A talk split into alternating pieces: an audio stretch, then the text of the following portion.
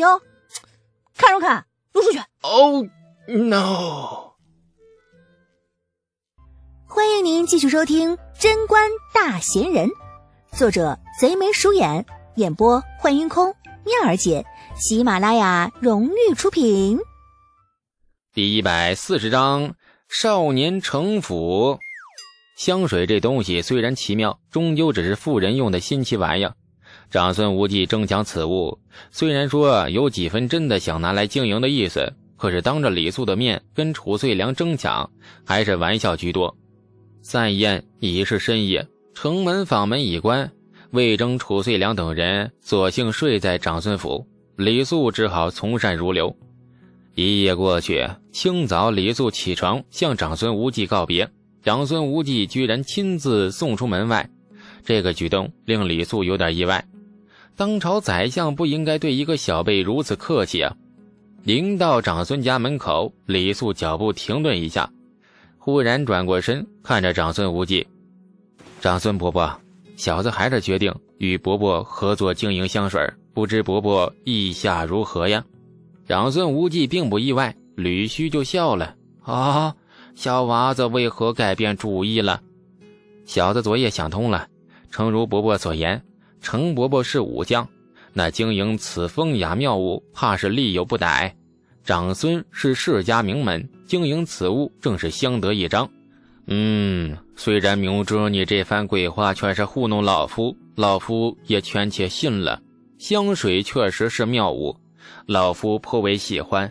香水作坊由老夫出钱建了。另外，长安东西两市里，老夫远亲族人的商铺不少。产出便能够风靡长安。作坊建在太平村，建好后即可遣工匠。秘方老夫不过问，如何造香水，但只由你来。只不过，那你我如何分利润呢？李素小心翼翼地问：“七三如何呀？我七，您三。”长孙无忌满意的大笑：“哦，好，就依你所言，五五分润。”李素呆住了，这家伙耳背呀！不是不是，小的刚才说的是，后背被长孙无忌轻轻推了一把。小小年纪啰嗦个甚呢？快上车吧，日后还有那甚子亲戚的物事，那记得头一个来找老夫啊！莫再让那老成匹夫糟蹋了好东西。好好的美酒，愣是去个悟不到，老煞财大煞风景。李素不甘不愿的上了马车，车轱辘碾过平整的青石大道。渐行渐远，长孙无忌一直站在门口，吕须微笑看着马车走远。静立片刻，朱雀大街尽头，一人一马驶来，在长孙府大门的前面呢，勒马停下，马背上跳下了一名二十来岁、面容俊朗、肤色白皙、穿着那绯色官服的年轻人，正是长孙无忌的长子，时任宗郑少卿的长孙聪。啊，不是聪啊，是冲。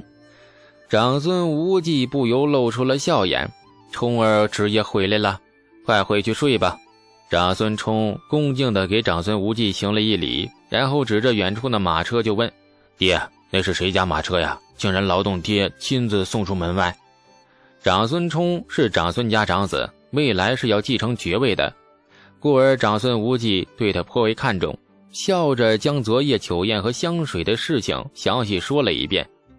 长孙冲接过了长孙无忌递过来的香水小瓷瓶，细细闻了一下，露出了惊奇之色。香啊，而且浓郁经久不散，是个好东西。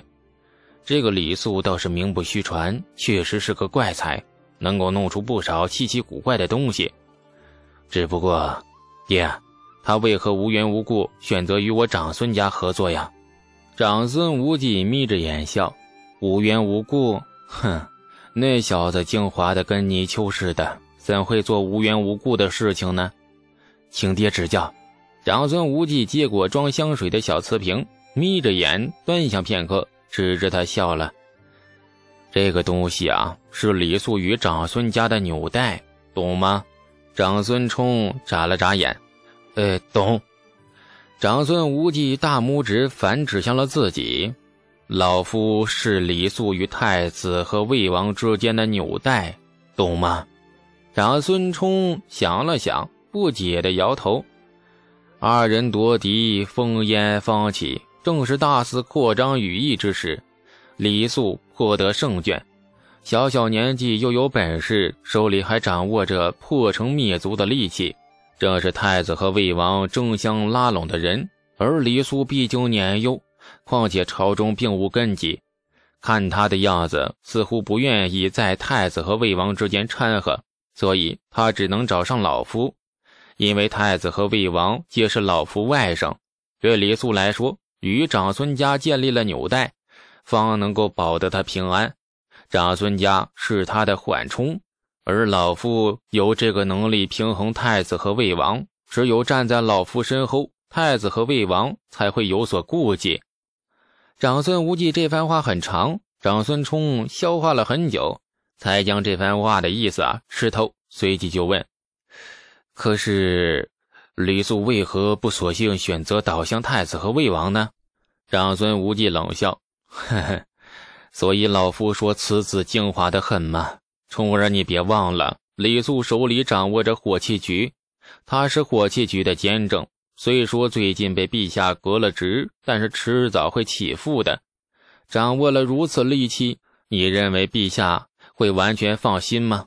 只要保持中立，陛下自不会拿他怎样。若是李素倒向任何一位皇子，老夫断言，他这辈子算是走到头了。陛下不会容许他活下去，这一点陛下清楚，朝中几位重臣清楚，李素也清楚。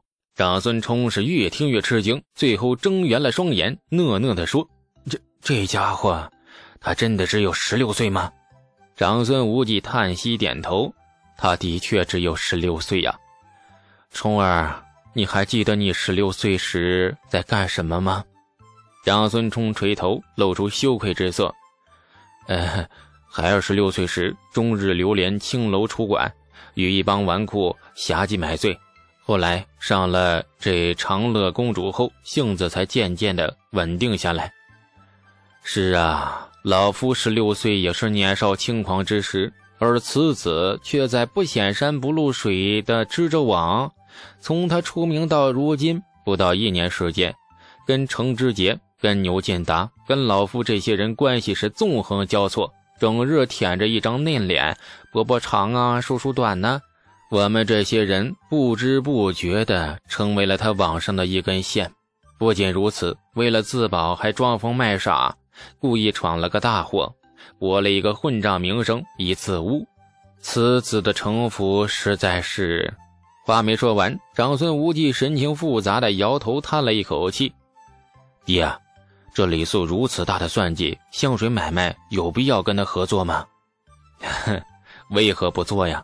李素这样的人，连老夫都看不透他最后能走到哪一步。冲儿，你记住。”对前途不可限量之人，一定要客气。长孙家四代鼎盛，权势无加，然则盛极而衰，须有居安思危之念。来日若有危难，能救咱们的，只能靠这些年长孙家结下的善缘。李素如今四处结善缘以自保，反过来来说，李素也是长孙家结下的善缘之一。更何况。屈指弹了弹香水瓷瓶，长孙无忌笑了，嘿嘿。更何况长孙虽然是官宦权贵之家，跟银钱却没有仇啊。长孙家的效率很快，快到让李素吃惊。这离开长孙府回到家才两个时辰，长孙府便派来了建作坊的工匠，还有整整一马车的钱，几百贯的样子，并且还在长孙家自己的封地里特意划出了一块地来。组织庄户采花种花，以花来抵租，一切准备事宜有条不紊的开始了。看到整整一马车钱，李素终于松了一口气。李家的经济危机总算是暂时度过了。钱是长孙家用来建作坊的，不过李素不像长孙无忌那么讲究，拆东墙补西墙的事情经常干。钱进了李家，李素二话不说，便拿了一百贯给王直。在李素心里。王家兄弟才是真正值得完全信任的。王直将要做的事情，也是目前最重要的。可怜的王直，因为李家最近的经济危机，不得不惶惶然继续活在凶悍大嫂的阴影之下。李素把王直叫出来，将一百贯钱交给他时，分明看出了王直露出了极度欣喜之色。当初李素从大理寺监牢里放出来，他都没有这么高兴过。王直告别了家中父母和哥嫂，拿着李素给他一部分钱，进入了长安城。临走前，李素跟王直说了很久的话：如何与人结识，如何打开局面，如何与官府和武侯攀上关系等等。王直扎扎实实的上了几堂人际关系课后，才似懂非懂的上了路。看着王直孤身上路，李素站在村口的小道旁，心中感慨良多。活在太平盛世，其实也不是一件容易的事。活得太主动或者太被动，命运都掌握在别人手里，只能努力拿捏好主动和被动之间的分寸，找到一个平衡点。同时，还要像个贼似的，从别人的手指缝里悄悄地露出一丝实力，静静地发展壮大。以备将来危难时的后路和生机。王直就是他从别人手指缝里露出去的那一丝实力。其实认真来说啊，得益于李素左右逢源的做人方式，现在基本上没有仇敌，也看不到危机。然而危机往往是突然来临，根本不会有任何征兆。进入朝堂，跟那么多老狐狸中的狐狸的小狐狸斗心眼儿。这危机时刻都有可能发生，若不能未雨绸缪，将来恐难自保。李素也好，王直也罢，大家都只是为了活着。如果可以的话，有生之年活得更好一点，更安逸一点。我弟救出去了，你咋不救救我呢？王庄半蹲在那李家院子里，坐山雕似的造型，语气却委屈的分外凄婉。胡乱扯过院子里用来造香水的一朵野花，看也不看，便往那嘴里塞，嚼了两下，马上吐出来。嗯，呸，苦的。李素懒得搭理他，小心的在瓷片上刮着那香精油，耗费几百斤花才换来这么几滴，分外的珍贵。下集更精彩，感谢您的收听。去运用商店下载 Patreon 运用城市。在首页搜索海量有声书，或点击下方链接听更多小说等内容。